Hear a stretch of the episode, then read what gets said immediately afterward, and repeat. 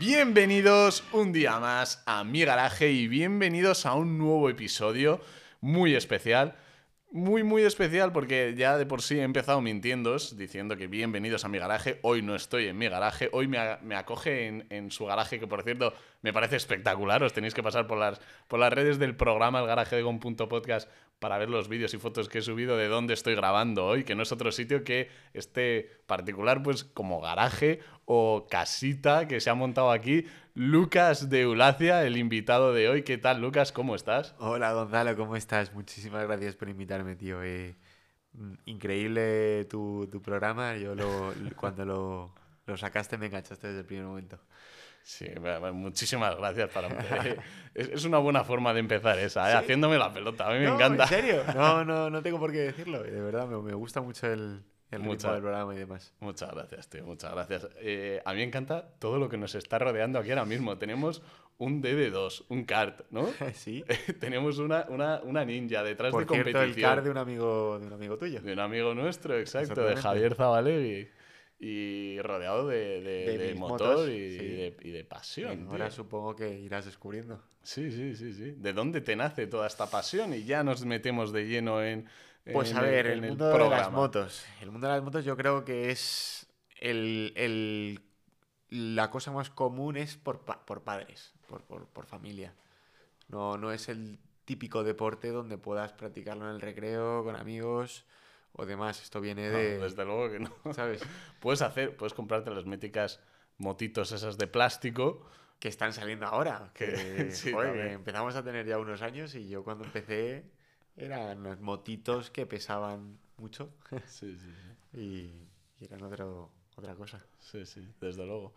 Eh, pero bueno, toda esa eh, eh, pasión que tienes te llevó a competir pero no solo por eso estás hoy eh, conmigo en este episodio especial, sino porque un 31 de marzo de 2019 te pasó algo que, te, que marcó tu vida para siempre, ¿no, Lucas? Sí, la verdad que em, más que la marcó, la cambió totalmente. Tuve, lo, me, lanzo, lo cuento ya. Sí, sí, sí, por supuesto. sin problema. No, tuve un, a ver, yo corría el, yo corría, yo me dedicaba profesionalmente al mundo de, de las carreras, de las motos y tuve un accidente en Jerez y, y de momento, bueno, pues tuve una lesión medular y estoy pues en una silla peleando, peleando por salir.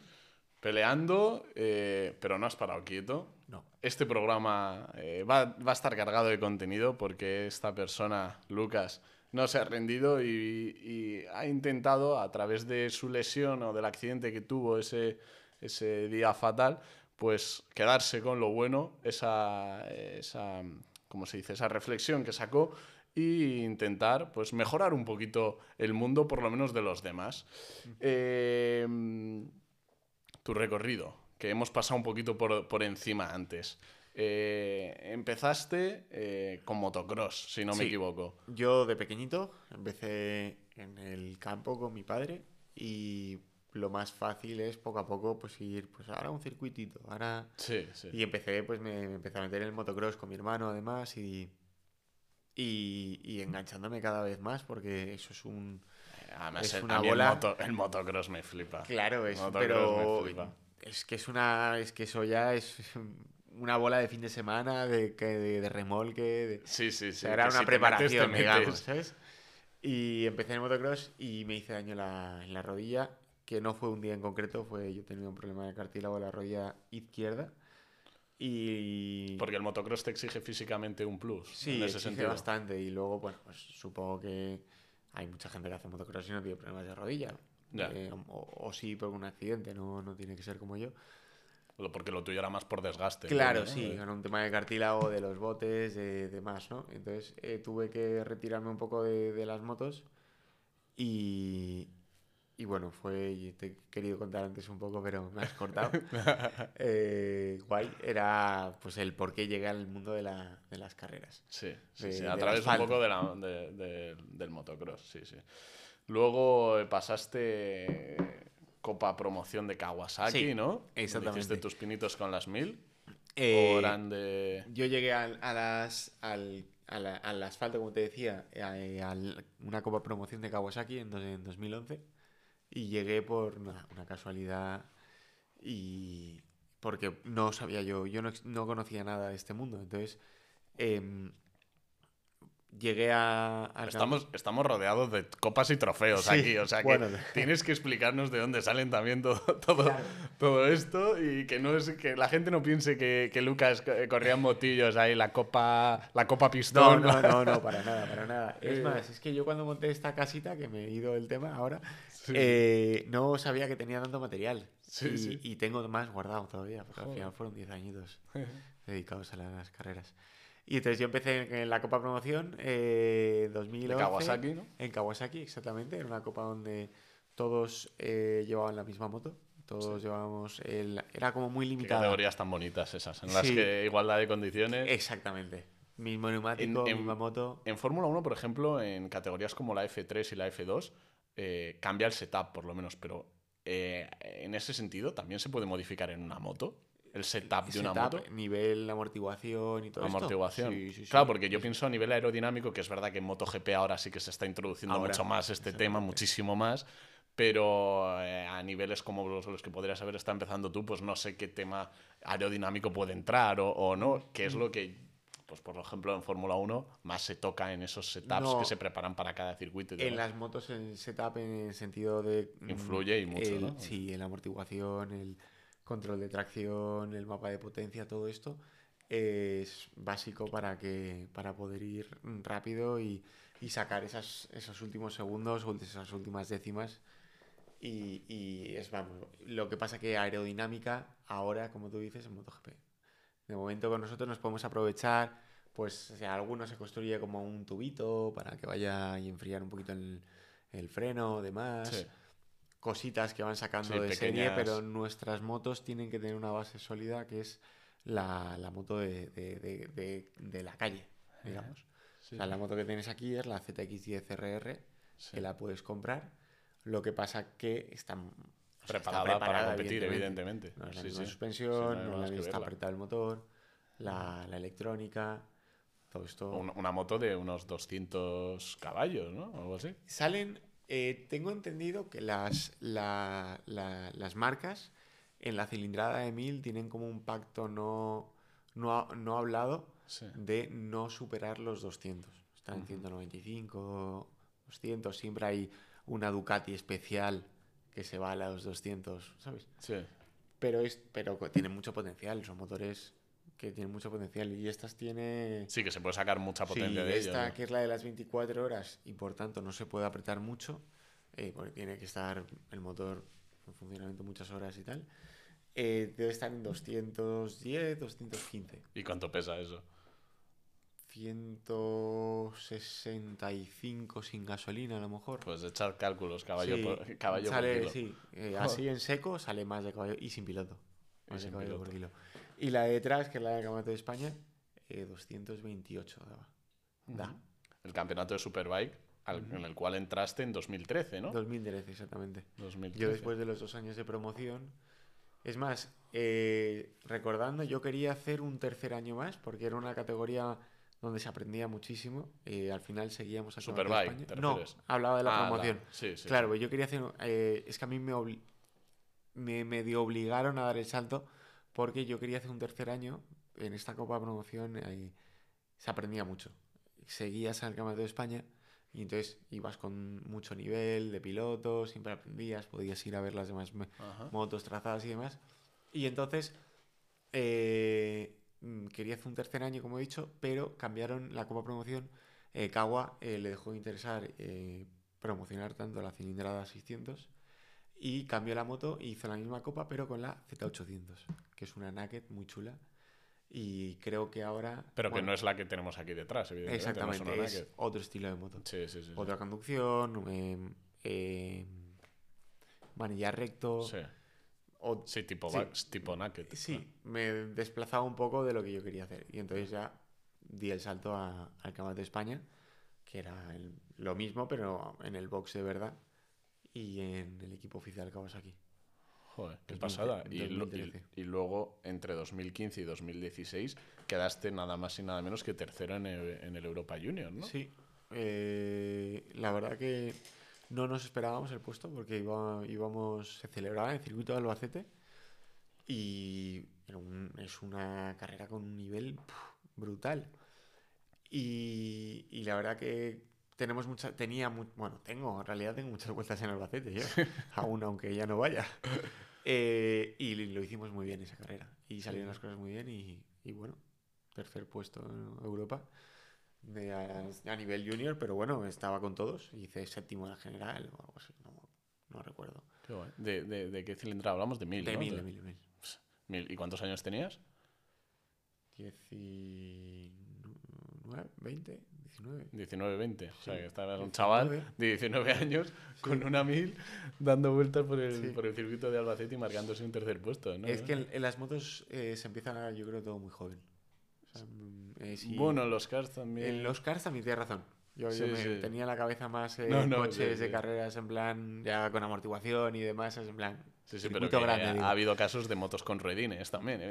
Sí, claro, pero que, que no, que quitando el los cars que tienes razón, no, me- no Sí. recuerdo un Los chaval cars- de 16 años a lo mejor Sí. en un F3, no lo sé. Igual, igual sí que está. Sí, sí, sí. ¿Sí? sí, sí, sí. ¿16 en F3? Sí, sí, sí. sí. Mi cultura del motor de los no, cuatro ruedas, no, ya, no, lo, ya sabéis. No hay ningún problema, aún así. es- Ah, son, pues mira. son edades muy precoces. Bueno, eso está claro. Mira, Mar Márquez que- quedó campeón de, campeón de MotoGP con 20 años, yo creo. Eso sí, a mí me parece. Bueno, y Max. Verstappen ganó su primer gran premio en España eh, con 18 años, de Fórmula 1, ¿eh? Wow. Vale. Pues Sí, ya sí. está, es lo mismo. No, no, sí, sí, eso es, es una locura. Pero pasa es verdad que cuanto más joven lo pilles, pasa eh, con- todo esto. con los karts, unos karts que te, que te encantan también porque aquí donde le veis a Lucas se ha montado un kart eh, adaptado que iguala prácticamente los tiempos de la, de- de- de la gente que conduce Sí, eh, bueno, con los pedales maneras- tradicionales y Estamos. si es que cuando alguien tiene las carreras en la sangre no se las puede quitar, ¿eh? es alucinante. No. Ahora retomamos el tema de tu trayectoria y tu Eh, sí, recorrido, sí, sí, es pero es que es alucinante. A mí me acuerdo cuando vine aquí con, con Zaba, que me empezó, nos empezó a enseñar cómo conducías y cómo llevabas ese car, porque la gente que a lo mejor Claro, es nos que- está escuchando y no, y no ha conducido mucho car o no lo ha conducido nunca, es una dirección muy dura que, está, que, que Lucas la lleva con una mano, sujeta Claro, es que un- yo creo que la gente no, no, a lo mejor no te va a pillar porque no, no sabe de mi lesión en general. O sea, Ah. en general, perdón, en concreto en mí. Porque yo no tengo. Yo no tengo fuerza en las manos. Sí. Yo tengo movilidad, pero no tengo fuerza. Entonces, con la, con la fundación, que ya te contaré, también tengo un car con levas. Entonces, Sí. hay lesionados modulares que tienen las manos bien, sin problemas. Entonces, puede llevar un car que también tengo con levas. Sí. Entonces, donde una ¿Y leva cómo es te las gas, apañas tú con las y- levas entonces? No, yo no tengo fuerza para llevar el volante y las levas. Entonces, Ah, por, es, por eso de ahí que conduzco con un brazo. Porque yo me pongo un guante, el, la adaptación de mi car al final es en... Bueno, yo no lo he vivido, pero yo sé de los camiones antiguos, como costaba mucho girar el volante, tenían como una, sí, como una seta, una pelota sí, en el sí, volante. sí, que típico podías- de camionero. De los camiones se ve, se ve mucho. sí. Pues ese, ese es el concepto, donde yo tengo do- dos cilindritos para arriba donde meto la mano y me pongo un guante que me ayuda a cerrar. Entonces llevo la dirección con el brazo izquierdo. Y luego aceleras con la Y muñeca. entonces ¿no? con, la mano, de- con la mano derecha, ahí es el mismo concepto, pero hacia la derecha, donde yo me pongo otro guante, cierro la mano y entonces acelero y freno. Entonces es curioso porque yo llevo el car con una mano y lo que te iba a decir Parece en plan de estamos- sobrado, de flipado. Claro, con una exactamente. mano. que yo me he visto vídeos tuyos adelantando. lesionado, lesionado y una mano, ¿sabes? Sí, sí. Pero estamos, yo te estoy a do- dos segunditos, yo creo, del récord de circuito. Del récord del circuito y Sí. a yo creo que un segundo o menos de nuestro amigo Javier Zabalegui, Sí, que en igualdad de condiciones, Sí, eh, en cuanto a máquina, Zaba digo, me mete un segundo por poco tiempo. Ya le queda poco para que me meta un segundo porque en cuanto solucione un par de cosas en mi car del, del setup lo voy a lo voy a apretar. Pero sí. pero sí, sí, sí. ¿dónde soléis montar? Solemos ir al circuito de Cabanillas porque también fue curioso. Elegí ese circuito yo adrede. Yo, yo ese circuito lo conozco 2012, 2013 iba a hacer Supermotor ahí. Ah. Y es un circuito pues más familiar, más Y ahí, apartado. bueno, claro, sí, muy revirado, es pequeñito, ¿no? Para una Sí, supermota. Al final lo que te interesa es hacer el asfalto. Puede ser que sea con esa moto que tienes en esa habitación de ahí. exactamente. Ah. Al final. Es que está llena de eh, motos esta sala, es que a mí me está encantando. vamos. Es que al final eh, el Supermotor va muy bien porque es impagable lo que deberías entrenar en un circuito de verdad, con las motos de carreras, el Ya, camión. un poco lo que sucede con los karts también. Exactamente. Entonces al final es tienes la supermoda, que es como una. Bueno, el inicio es una moto de motocross pasada Sí. a carretera y te vas a circuitos de karts y ahí entrenas mucho. Y entonces yo sabía que este circuito era como muy tranquilo y tal. Y yo no sabía si iba, si iba a estorbar en la pista. Ya. Yo no sabía. Sí, porque es algo que tú siempre me has mencionado y me has dicho mucho, que tú no quieres esa, eh, ¿cómo decirlo? El, bueno, que entren ahora eh, Claro, lo- de broma. los que van en silla de ruedas. Eh, no, no, no, no. Yo voy ahora en car porque soy tan rápido como todos. Es más, ya. Eh, no sé si saldrá o no, pero yo me encanta el car. sí. Primero me ha gustado mucho, no he podido montar todo lo posible, todo lo que me hubiera gustado por las motos, pero em, yo me pongo el casco, cuando me pongo el casco, por pocos momentos del día Mm. me olvido de la silla, Ya, porque soy tan rápido como cualquiera. sí, Entonces yo ahí no voy en silla, yo ahí veo a la gente, sí, sí.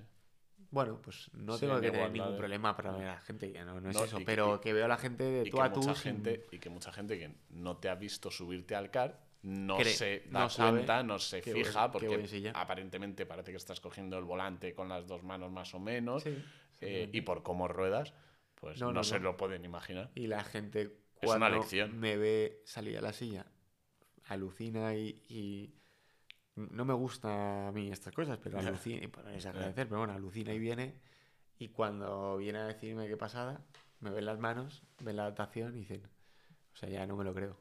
Porque al final unas levas o como las adaptaciones que lleva Llovera, Albert Llovera, que va con, Sí. como con dobles volantes encima de- Sí. del volante de atrás, son más intuitivas al menos, ¿sabes? Sí, sí. Más, ¿no? Más Tío, pijas. ir- Ya, ya, y enfrentarte al cara Es con que vas atado, sí, con los pies también. Claro, Exacto. pero bueno. Pues eh, de, de esta pausa que hemos hecho del Sí, mundo car, pasamos a eh, los Wildcards, donde a partir de 2019, est- de, perdón, de 2016 estuviste compitiendo también, ¿no? Sí. em, al final, el Wildcard lo que es es una invitación al Campeonato del Mundo. Y entonces cuando, cuando, el- cuando llegaba, porque te comentaba que no tiene sentido, Wild- Wildcard es cuando tú vas a hacer una prueba en el Mundial.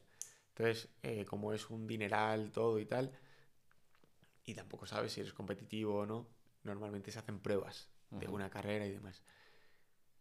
Normalmente también se hacen en circuitos que tú conoces, que es donde tú te puedes defender. Sí. No tiene, por muy bueno que seas, si no conoces Australia y te vas a Australia, en un viernes, sábado y domingo no te enfrentas al mejor del mundo. Ya, ya. No, no. ¿Entiendes? Y das vueltas y tal. Entonces, cuando el Mundial de Superbikes eh, venía pues a Jerez, a Aragón, a lo que es Motorland, vamos, a Navarra o a Portimao, Sí. pues yo normalmente iba. Y así iba, iba empezando a salir al Mundial y demás. Y bueno, pues Ahí, era una experiencia brutal. sí. Ahí hasta. ¿Con qué competías, perdona? Con, con Mil, siempre con Kawasaki. Siempre con Mil, siempre Kawasaki. Siempre he sido verde. Siempre, Siempre verde. siempre. Eh, y bueno, de ahí estuviste compitiendo hasta 2019, donde eh, Sí. ese 30, 31 de marzo eh, tuviste el accidente de 2019. Eh, sí, mira, en, en 2019 hicimos. buah, eh, fue, un- fue una pasada de pretemporada porque iba a correr porque las. todo esto pasó en pretemporada, claro. claro, bueno, era el último entreno. El último, el último entreno del último día.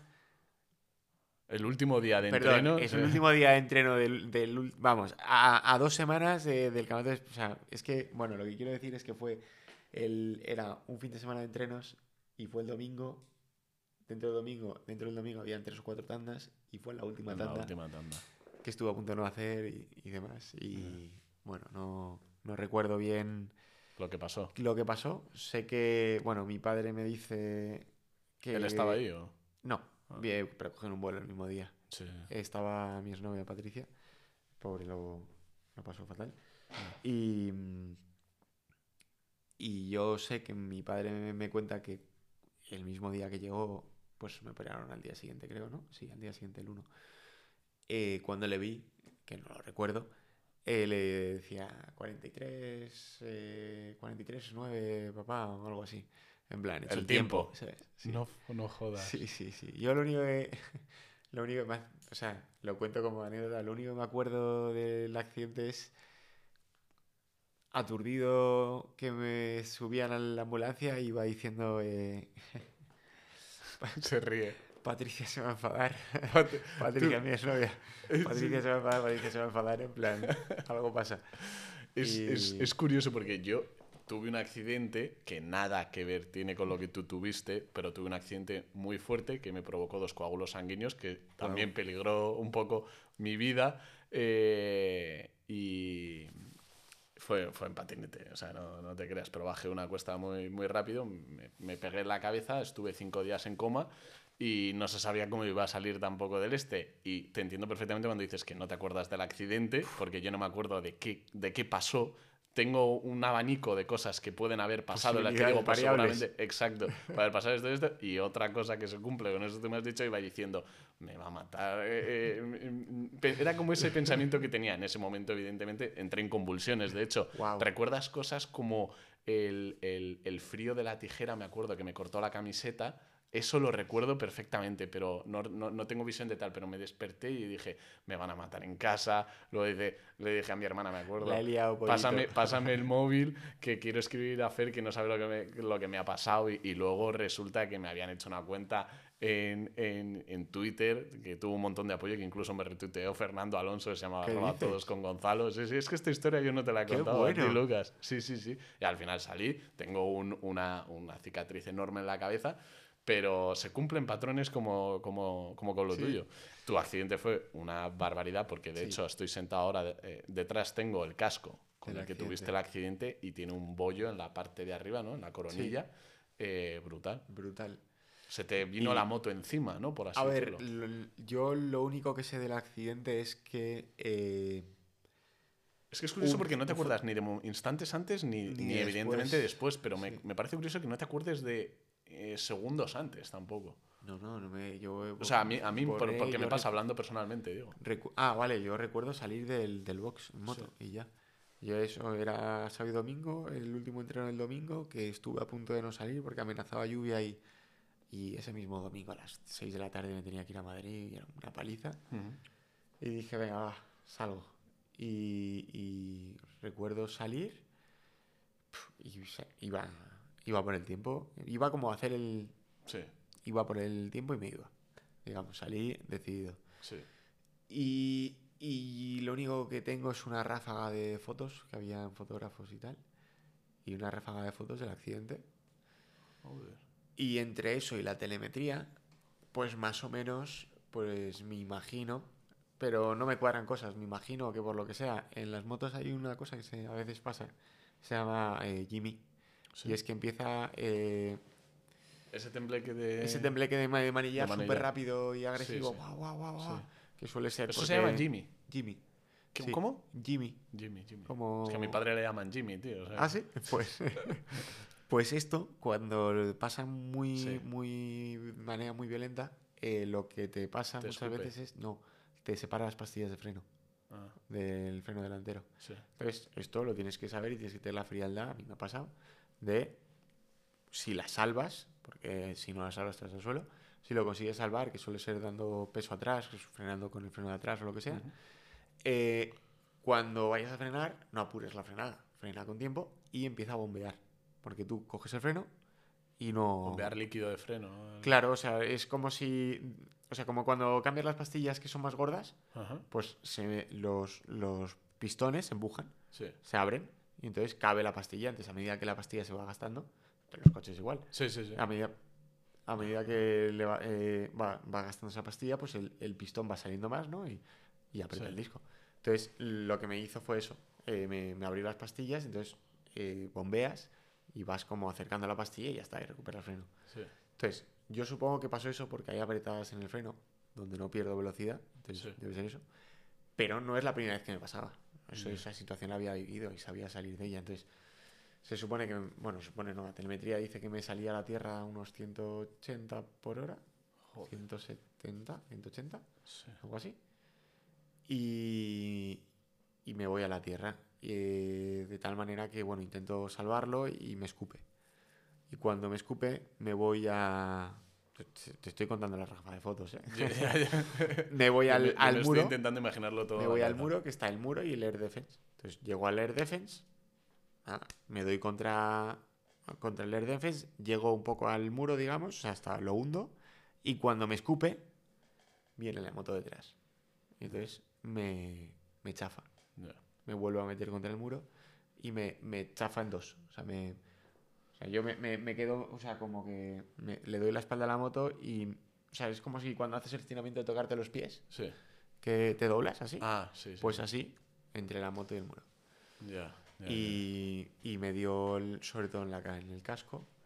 Y tuve. Bueno, el casco evidentemente te salvó la vida Sí. totalmente. Viéndolo aquí. eh, Además, a mí me, yo siempre lo, lo enseño y lo cuento. Porque ves un bollo brutal por, por fuera y meter Y la mano por dentro, sí, me acuerdo que y me lo no, no está deformado. Si me dejas, subiré una foto al- a las redes sociales del programa también para que puedan ver cómo, cómo, Sí. quedó, cómo quedó el casco y cómo evidentemente, chicos, hay que usar casco. Sí, Eh. Eso siempre. Yo también seccioné la arteria vertebral ¿Sí? y rompí dos, dos vértebras en el cuello. Y, y bueno, ya ahí, en ese momento es cuando me cambia la vida. Sí. Sí, sí, desde luego. una carrera distinta. Una carrera distinta totalmente. distinta. Pero bueno, de momento voy ganando puestos. Sí, sí. He empezado último y voy por la mitad por lo menos. Totalmente, totalmente. En fin, fue un suceso que, como dices, te, te cambió la vida. Empezaste una nueva carrera, nuevos retos y propósitos como el, el principal que nos trae hoy, que nos junta a ti y a mí, eh, que es un poco hablar de, de la Fundación Lucas 18. ¿Qué es la Fundación Lucas 18, A ver, Lucas? la Fundación Lucas 18 eh, sale, la verdad, eh, de, a raíz de mi accidente. Cuando yo tengo el accidente, yo, yo, claro, para competir te tienes que federar, evidentemente. Entonces yo para, para cuando, cuando tengo el accidente, pues, empieza, pues empiezan los seguros, ¿no? Y tal. Y entonces te das cuenta que, mm, que la indemnización en mi caso, o sea, que es la mejor indemnización, porque es el peor caso prácticamente, que una lesión como la mía o, o- o la muerte, digamos, Sí. o sea, es, es lo, lo mismo la indemnización. Y nos dimos cuenta que, que nos daban eh, 18.000 euros, 18.500 euros. Eso era lo que te pagaba la federación. Eso es lo que me pagaba el seguro de, la, De estar federado, de la federación. Allianz. Es que este evidentemente es insignificante en comparación con lo que te pasó. Nada, nada. Esto, esto te dura nada. O sea, ya solo con adaptar. sí, ni siquiera la rehabilitación, yo creo No, que no. sumas todo. Olvídate. Si Sí. correr en moto, correr en coches es caro, una, una rehabilitación en condiciones y de verdad a intentar Sí, sí. conseguir algo, eh, olvídate, es impagable. Y O sea, eh, eh, un poco viste el lado oscuro del deporte, ¿no? Sí. En, este, en este sentido. Sí, y está. quisiste eh, combatirlo. claro, eh, me doy- nos damos cuenta que, que el seguro es un, un infraseguro que se dice Sí. y es un seguro que, que no cumple... Que no es real No es real, exactamente. Eh, investigando un poco más, porque si mi padre tiene algún defecto es que es tozudo y, Sí. y, y busca todo como el que más, eh, nos damos cuenta eh, que el- la ley del, de- del deporte está del año 93, si no es el 92, por eso me estoy parando a pensar, y la indemnización está todavía en pesetas. Entonces, Sí, que no está actualizada, evidentemente. está olvidada. Es algo risorio, porque 12.000 euros no te da para nada. Así que no. Ajá. Entonces, nos vamos, vamos abriendo un mundo que, que no sabíamos que era así, no que existía, sino que era así.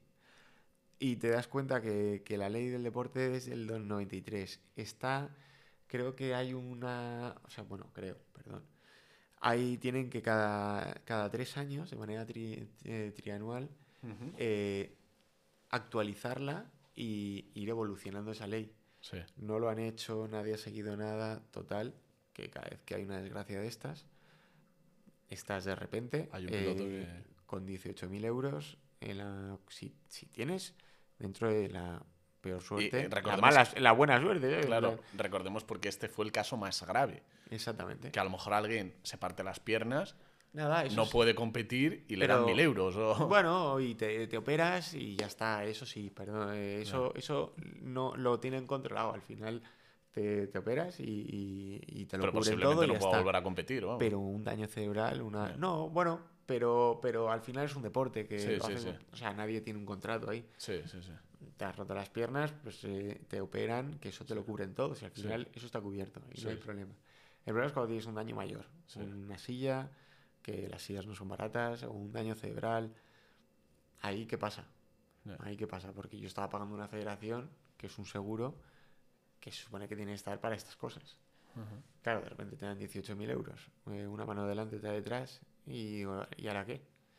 Y, y mi rehabilitación, y, y yo qué hago, y la silla, y quién me aconseja, y qué, qué hago, dónde voy, me Po- voy a... Porque si eh, la indemnización que, que te debieran de haber dado eh, se hubiera equiparado a la que hubieras obtenido siendo un civil, por ejemplo, y te pasa esto, hubiera sido tremendamente mayor. Una lesión medular como la mía en la calle, con un coche o lo que sea, estás hablando de, de 3 a 5 millones de euros.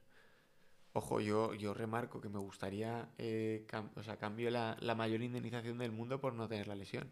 Claro. ¿Vale? Pero la lesión está ahí y, y yo tengo que, que- yo, yo a lo mejor no corro, no lo sé, ¿eh? O sea, no- no- son posibilidades. A lo mejor no corro en moto si no hay una, si no pago una federación detrás que, me- Sí, que sí, sí. está cubriéndome las espaldas, ¿sabes? Si de repente cuando lo hago me pasa. eh, te da- me- o sea, Claro, que un poco te metes en no esto te- porque estás, en teoría, te dicen cubierto. Claro. Entonces, Eh, Hay un poco el damos- engaño también. Exactamente. Es cuando nos damos cuenta de todo esto, el- nuestro principal objetivo es darlo a conocer.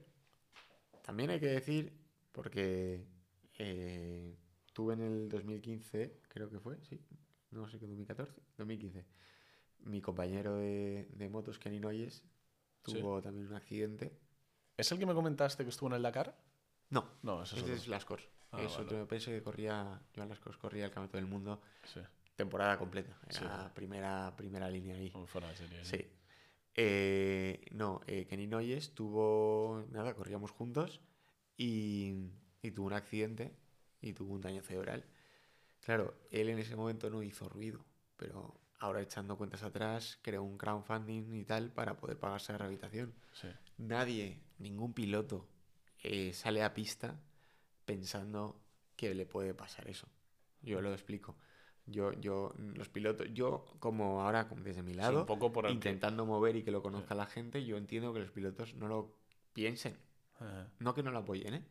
Pero no lo piensen porque yo no salgo a jugarme la décima de segundo eh, si pienso que me puedo quedar en silla de ruedas. ¿Sabes lo que quiero decir? Es que cortas. Sí, Que sí, sí. aunque no quieras luego, cortar, por lo menos desde luego no vas a ser el más rápido. Exactamente. Entonces, eso yo lo entiendo. Pero lo que no entiendo es el. Bueno, básicamente la federación, cómo ha podido dejar todo esto a Sí, que, sí, que sí. pasara. Sí, sí, sí. Eh, porque es que además yo aquí me hago una pregunta, Lucas, y es que si, si tuvieran que indemnizar o deberían prever que esto le puede pasar a todos los pilotos dentro de una temporada y que la indemnización debe ser real y, y ajustarse un poco como a la que hablábamos, si a ti te pasa siendo un civil, eh, una lesión medular como la que has tenido, eh, no salen los números, porque no puede No, garantizar 3 millones por Claro, participante. claro, el tema. Entonces, eh, la fundación lo, con lo que hemos hecho ha sido eh, trabajar en, en cambiar eh, bueno, en, en cambiar la ley. Y lo Entonces, estáis... lo estamos consiguiendo. estáis Hemos- bueno, estamos consiguiendo, no, hemos conseguido cambiar la ley de deporte a nivel nacional. Sí. Eh, y hemos conseguido equiparar, que nos, no- tuvimos que juntarnos con médicos peritos y demás, valorarla en una lesión como la mía y demás. Y se, está, la pelea que hemos conseguido es equiparar las indemnizaciones de los deportistas a- al, al único baremo eh, de referencia, favorable. referencia válida Sí. algo en que basarse, ya que nadie, nadie está cubriendo ese vacío, es el baremo de tráfico. Entonces, evidentemente, del baremo de tráfico normal se ha de restar el- la responsabilidad civil, que, eh, por ejemplo, si tú deja, tienes un accidente y, y haces daño a alguien, tú tienes una responsabilidad sobre esa persona. Entonces, es la lesión más la responsabilidad civil. Entonces, una lesión como la mía, en, en- entre coches, serían, bueno, digamos, entre coches, en la calle, eh, podía ser de 3 a 5 millones, quitando la responsabilidad civil, porque el- al ser un deporte extremo y hacerlo de manera voluntaria no se existe. elimina esa se responsabilidad. elimina, estamos hablando de 1,2, 1,7 millones Que ya euros no tiene nada que ver con, eh, con eh, los 18.000 con- con euros. los 18.000 euros, pese a quitarse esa responsabilidad civil. Claro, pero con eso ya eh, tienes algo donde apoyarte, algo donde decir, bueno, puedo acceder a una rehabilitación, puedo acceder a tener algo eh, Sí. comprado para vivir y plantearme a lo mejor trabajar, ¿sabes? Ajá. Que no decir, oye, el mes que viene hay un alquiler y... No sé, me explico, porque yo en mi caso me ha pasado con mis padres que me están ayudando un montón, vamos, todo, Sí. pero le puede pasar que en toda España hay mucho nivel, pero también puedes encontrar un tío que le encante las motos, sea muy bueno y tenga un chaval de dos años, ¿sabes lo que quiero decir? Y Sí, ahora, y ahora sí, que- sí, sí, te entiendo. y ahora qué hacemos con el hobby, Claro. ¿sabes?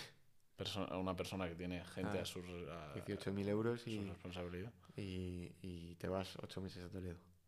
Es que no, no lo entiendo, no lo entiendo. Pero bueno, Bueno, para eso eh, está la fundación. para eso hemos creado la, la fundación y hemos conseguido cambiar la ley Estáis, y eh, equiparar las indemnizaciones. estáis moviendo, estáis agitando un poco lo que viene a ser eh, eh, el mundo de las carreras eh, del motor Sí. eh, en la actualidad, por lo menos en ámbito nacional, ¿no? ¿Qué es lo que estáis consiguiendo actualmente? A ver, eh, de momento estamos consiguiendo molestar mucho porque el problema es que eh, al cambiar las indemniza- indemnizaciones ahora, Sí. los seguros tienes que- tienen que rehacer números. Ya no tienen que dar 18.000 euros, ahora tienen que dar un millón y medio. Entonces, eh, no salen los números. Si ya nos cobraban Sí, un poco lo que hemos hablado antes. a exacto. 400 o 500 euros eh, el- la federación, la licencia en las motos, ¿a cuánto van a tener que cobrar ahora para pagar un millón y medio?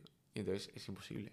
Ajá. Entonces, Entonces, eh, ahora... eh, Basándote en la ley, en- deberían paralizarse esas, bueno, es que esos, se- esos campeonatos hasta que, hasta que no tenemos quedara- entendido que es- es- se está planteando. Sí. en cierto modo, en algunos sitios, porque es que no, no, no se llega. Porque habían regionales, licencias, eh, ¿sabes? Eh, Más pequeñas. Habría que a lo mejor unificarlas. Es que además no olvidemos que en las motos, eh, bueno, eh, también en los coches, evidentemente, pero el tema que nos trae hoy son las motos, existen un montón de categorías eh, hasta que llegas a la categoría reina, como puede ser MotoGP, que hay, evidentemente, Márquez tiene un accidente de este tipo, no va a tener ningún problema. Claro, y en además con Marque estamos hablando de licencia internacional. Ya es otro, otras condiciones. a lo mejor. No lo sé, seguro que sí. Sí. Eso ya es otro contrato, digamos. Eso, Sí, eso sí, es un- otra licencia. Nosotros hablamos de la nacional y es la que. Claro, pero independientemente de eso, es verdad que es lo que tú dices. Un Márquez, por mucho que la licencia le dé, dé 18.000 euros, yo creo que puede defenderse. Exacto, pero que hay mucho por debajo también. Hay gente que no tiene los mismos recursos eh, para nada. Sí, y el- que 18.000 euros, como hablamos, que era en el mejor de los casos, mejor entre comillas, peor por la lesión, Sí. mejor por la indemnización, eh, no, le va, no le va a servir para nada. Para nada, para nada. Tengo que remarcar que de las pocas eh, federaciones que lo han hecho muy bien y no, no tienen este problema, digamos, es la de los coches. ¿Sí? La de los coches creo que tiene una, una indemnización de 300.000 euros o algo así. Y, y bueno. eh, Que ahí se podría acercar un poco más Claro. a lo que... Pero, por ejemplo, otra es la de, la de rugby. O sea, tenemos un chico que echamos una mano también con la fundación y le dieron 12.000 euros. Y era padre Rugby. y le dieron, sí, en rugby. Padre de dos niños y un mal placaje Sí. y 12.000 euros. Bueno, a mí no, no me parece... No, no, Justo. luego. Sobre todo un poco... Me ha parecido Claro. esa reflexión que hablábamos de ese engaño que se produce muchas veces, ese, pues llego a haber sabido esto y no, no, no me meto. Que no lo sé, estamos claro. O sea, No, tienes sí, razón, pero cuando lo haces es porque pagas, ¿sabes? Sí, Se sí, supone, y dices, bueno, esto está, no sé, estará cubierto, No me estará va a pasar también. O estará hablado, por lo menos, ¿no? Sí, sí, sí. sí. Porque es valorable. Al final, al final, si por desgracia, joder, hay veces me cuesta decirlo, pero al final, si el piloto se va, te dan los 18.000 euros y, no, y del dolor, del tal, no, no te enteras. Igual, Obvio. ¿sabes? Sí, sí, sí, sí. Pero cuando tienes una silla, ahí donde, ¿sabes? Es que es como, Ahí está el problema. Pero eso lo tienen vacío, o sea, no, lo tienen cubierto para nada. Pues esperemos, por el bien del deporte, por el No, es que además lo que te iba a decir, no hemos cambiado la de las motos, hemos cambiado deporte nacional. O sea, Exacto. Afecta a, Exacto, no quería todas las disciplinas. de, las motos, evidentemente, por el bien del deporte. Esperemos que pues, la Fundación Lucas 18 consiga los mayores éxitos desde aquí, yo como buenamente puedo a través de mi programa también darle la máxima visibilidad, haremos cositas, haremos cositas, Lucas. cositas. Y, y joder, ojalá, ojalá se consiga por lo menos el objetivo principal de... No, no, cambiar la ley la hemos cambiado, hemos conseguido ya equiparar las indemnizaciones. Ahora eh, estamos viendo si conseguimos algo, porque claro, esto no es carácter retroactivo. Pero eh, pues por echar una mano a más a más pilotos, pero sobre todo ahora lo que estamos haciendo un poco es, eh, vale, tengo la lesión, ¿dónde voy? En plan, sí, ese, asesoramiento post-accidente. estamos hablando con el centro de rehabilitación se llama DACER, Rehabilitación Funcional, que es un centro brutal. Y estamos compinchándolos porque, claro, este centro, por ejemplo, tiene el exoesqueleto, que solo hay tres en España. Uno está en Mallorca, otro en... Que no interesa, has dicho. Que no, interesa en España, ¿o qué has dicho? No, no, que solo hay tres en ah, España. Ah, solo hay tres en España. Que uno está en Mallorca, otro en Alicante y otro en, en Dace. Y es una herramienta brutal para mantenerse, por si, para darle un empujón a la, rehabilitación o por si el día de mañana llega, llega la solución, estar ahí. Qué bonito. Ready. y luego también, por ejemplo, nos hemos hecho con unos kart, con un kart, entonces, bueno, con tengo mi car y con un kart que te comentaba antes he adaptado con levas. Y entonces, eh, gente, bueno, silla que quiera pues probar, da, darle caña tal. Pues, bueno, desde aquí también, a ver si llega el programa. Y intentamos eh, a una persona con unas lesiones eh, parecidas que sepa que tiene accesibilidad a un car, que parece es una barbaridad, como suena y lo rápido que 125 es un car en condiciones, hay que... Hay que, hay que, hay que tenerlos, hay que tenerlos y además, y un poco eh, concluyendo el programa, tú también estás metido eh, a nivel competición, eh, que me contaste que te quieres meter en temas de resistencia, ¿no? En carreras de resistencia. Bueno, hay, hay una pequeña posibilidad de a lo mejor hacer algo, alguna salida a las 24 horas con un coche o algo que la silla de momento te, ha te, ha ralentizado, pero no te ha parado. Vamos. Puede ser. Hacemos una cosa, si, si, si, te parece bien, sí que si sale ese pequeño proyecto, que podemos repetir Hombre, el programa. Este y contarlo bien. Hombre, porque si sale va a ser muy Es que me, hablaste en su momento de unos coches muy, muy golosos. Eh, cualquiera de ese abanico que me diste, en concreto uno, no queremos desvelar nada.